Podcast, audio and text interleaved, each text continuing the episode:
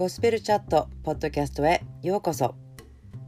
この時間はゴスペルリビングインストラクターの相馬信子がお送りする命のしゃべりです。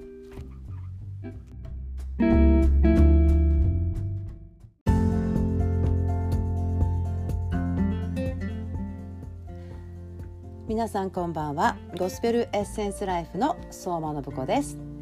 23 day チャレンジゴスペルチャットポッドキャストへようこそ。今日は3月17日 Day 10になりました。信仰希望愛をセンターにして命のおしゃべりをしていますけれども今日は安息を与える心についてお話ししたいと思います。今日はえー、このお話をする前にちょっと祈ってた時にパッと受け取った印象なんですけれどもこうすごく綺麗な南国の、まあ、ジャングルみたいなね感じででもそこにある滝が見えたんですね。とてもこう綺麗な感じでリフレッシュとか透明感とか爽やかな感じ。そしてまたこう暗くないんですよね。すごく明るいんですね。そういう感じを受けたんですね。でそれは私がこうあ今日は天のお父さんが私たちに安息を与えたいリラックスを与えたいいつもそうなんですけども多分今日は特にこのチャットを聞いてる方があなんか私今日は疲れたどっかリゾートに行きたいとか思ってるのかもしれないですし私もそう思ってますけどね南国大好きです、まあ、とにかくこのリフレッシュとか安息を神様が私たちに与えたいっていうですねその心をちょっと私たち知るとあなんかくださいっていうのが苦しくないんですよね。くれないって無意識に思ってしまってるともらうのってチャレンジになってしまうんですけども最初から神様は私たちがリフレッシュが必要なように作ってくださっているしこの地上の世界にとっても美しいところたくさんありますよね。リラックスしてはーってなんかわーってなることができるような美しい場所自然または音楽とかいろんなアートとかありますけれどもその本当に一番最初に作ってくださったのは天のお父さんですね。その心を私たちが知ることは私たちがいつでもそこに行ける天のお父さんの心に行けばいつでも安息できるリフレッシュされることを受け取ることができるっていうことを分かると思います。聖書の中からですね一つちょっと面白い箇所なんですけれども読みたいと思います。ルツキの3章の一節姑ナオミは彼女に言った娘よあなたが幸せになるために身の落ち着くところを私が探してあげなければならないのではないでしょうか。姑ナオミは彼女に言った。娘よあなたが幸せになるために身の落ち着くところを私が探してあげなければならないのでしょうか。ならないのではないでしょうか。って言いましたね。ならないのでしょうか。しないといけないのじゃなくて私が探しますよという意味ですよね。私はこの箇所をもう1 5 6年前になりますけれども私がカナダに23年住んでいた時代がありました。その時にもですねクリスチャンのミニストリースクールのようなところのスタッフのような奉仕をしていたのでグループで12人で一軒の大きなお家に住んでいたすごいエキサイティングな自然がとても美しくてカナダで一番有名な当時のリゾート地で本当に夏なんてもう最高に美しい果樹園と、えー、ワイナリーと素晴らしいところに囲まれて霊的にもものすごいエキサイティングな、えー、 cutting edge なところに行ってた時代なんですけれどもそこから私が日本に神様によって送り返された時ですねその時にですね私の当時の霊的なお父さんお母さんからこの箇所をもらったんですね。それは天のお父さんが私に私が幸せになるために身の落ち着くところを探してあげるよ。っていうことを知ってねということをですねその時に受け取ったんですけれどもそうなんですね。娘ですからお父さんがケアしてくださるのを知るのはとても嬉しいことです。お父さんは何でも持っている。お父さんは何でもすることができる。お父さんは私たちの心を一番よく知ってくださっている。それが私たちと天のお父さんの関係ですね。地上のお父さんたちは素晴らしいお父さんたちや普通のお父さんたちやあこうだったらよかったなというお父さんたちいろいろいるんですけれどもどのようなお父さんであってもでもそのお父さんたちがいなければ私たち存在していないのは確かですよね。そしてどんなに良いお父さんを持ってるあなたであっても私であっても天のお父さんには全然かなわないんですね。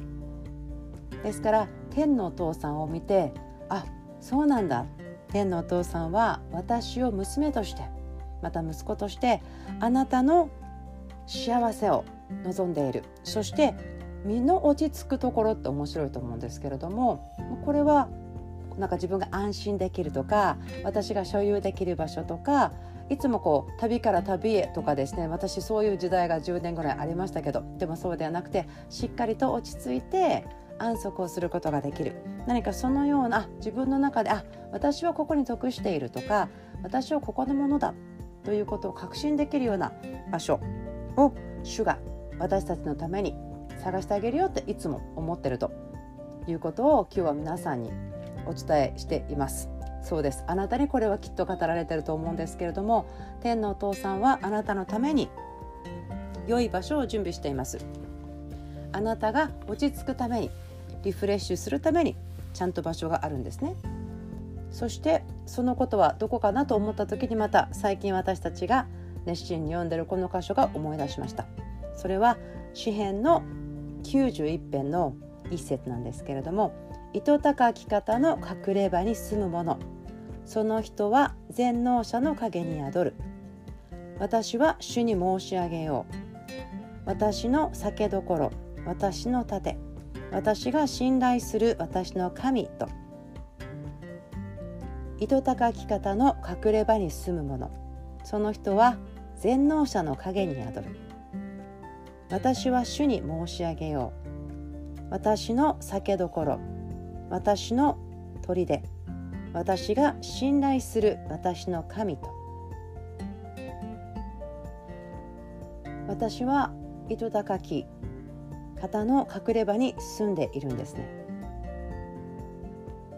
私の体はそしてこの今は地上からこのようにしてお話ししてますけれども私の霊においてはキリストのうちにあるのですでに、え、第三の点ですね。天にいるキリストの中に隠れていて天のお父さんの右の座に座しているという言葉に書いてあるように私はすでに霊においてはこの天で全能者の影に宿ってるんですね。この影ってすごいですよね。どれぐらい近いと思いますか？全能者の影に宿る。もうこの影の漢字がですねそのシャドウっていう影だかどうだか分かんないんですけど多分これ英語ではシャドウまあだから影ですよね。その影がある距離ってとても近いですよね。まあ、神様があまりにも大きいので影もとっても大きいのかもしれないんですけどでもそうであってもどれだけ近く私たちがこの全能者である天の父さんの近くにいることができるのかそのことを今ちょっと思い巡らせてほしいと思います。皆さんは自分が天の父さんこの全能者である主の影に宿っていること思いつきますか？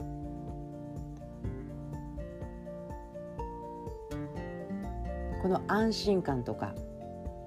もちろん天の御国ですから痛みも苦しみも不安も混乱もコントロールも裏切りも賭けも何にもないところなんですね。そのような完全な安心完全な安息そして喜びや希望や信仰や愛でいっぱいですねそれしかないところに実は皆さんもすでにいるんです。天の御国天国というのは私たちが死んでから行くだけではなくって今もこの時にすでに始まっていますよね。まあ、そのことに関していろんなことですね「えって何それ知らなかった？今びっくり」って方もいらっしゃると思うんですけれども私はそのようだと信じています。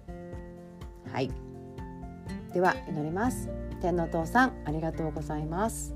あなたの願いは娘である私たち息子である私たちに幸せになってそして身の落ち着くところを探してあげるよということですからありがとうございます。それはあなたの中です。キリストのうちにあることが私たちが所有感所属感あ私はここにいるんだ。私はここにいていいんだ。ここで歓迎されているんだ。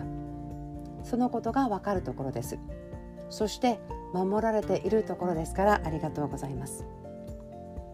私たちの周りにどんな嵐が来ても私たちが主を見上げたら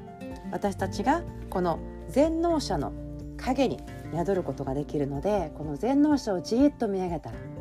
私たちの心には炎が燃え始めます。私たちが今あなたを見上げて私たちの心にあなたからの愛の炎が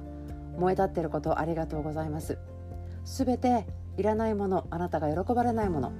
それらが燃えて落ちていくことを感謝します。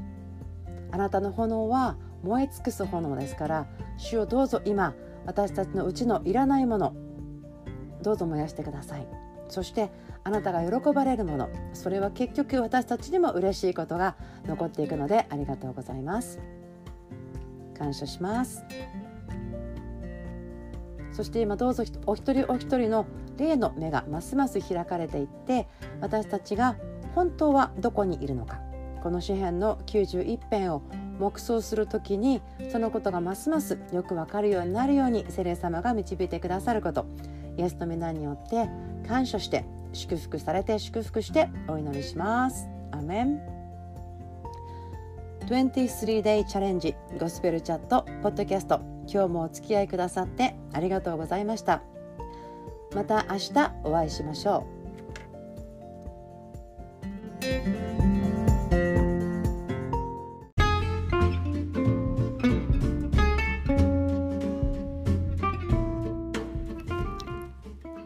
ゴスペルエッセンスライフのゴスペルチャットポッドキャスト聞いてくださってありがとうございました。